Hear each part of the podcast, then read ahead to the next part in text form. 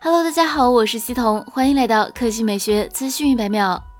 对于苹果来说，iPhone 十三系列卖的相当不错，但是如果细分的话，其实还是入门版的更多一些。他们也试图均衡这个情况。根据最新消息称，今年的 iPhone 十四系列配置差距会拉得很大，这会是苹果主导的一个效果，希望用户购买中端甚至高端级的用户更多，这样可以带来更好的利润。爆料中提到，iPhone 十四系列的内存组件现在已经得到确认，大规模生产的时间表正在加速进行，其中只有高端 Pro 版本是八 G 内存，同时摄像头上也要比。入门版的更优秀，同系列差距大会在这代上更加明显。海通国际证券分析师去年年底的一份报告同样声称，六点一英寸的 iPhone 十四 Pro 和六点七英寸的 iPhone 十四 Pro Max 型号将配备八 G 内存，这相比 iPhone 十二 Pro 和 iPhone 十三 Pro 的六 G 内存有显著增加，是目前 iPhone 中提供的最大内存。非 Pro 版 iPhone 机型内存往往较少，同时后置主摄上相比高端版本也缩水不少，当然还有其他地方缩水。近日，根据爆料人士 Leaks Apple Pro 放出的消息称，苹果已经将此前 Touch ID 方面的工作和资源转移至 Face ID 团队，这意味着苹果将正式放弃在屏下指纹识别方面的开发，将主要的研发精力调整至 Face ID 与屏下摄像头方向。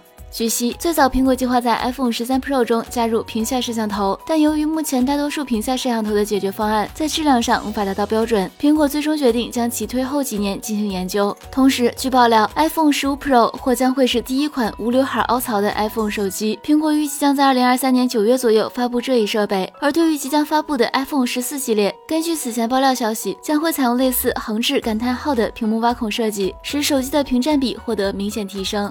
好了，以上就是本期科技美学资讯百秒的全部内容，我们明天再见。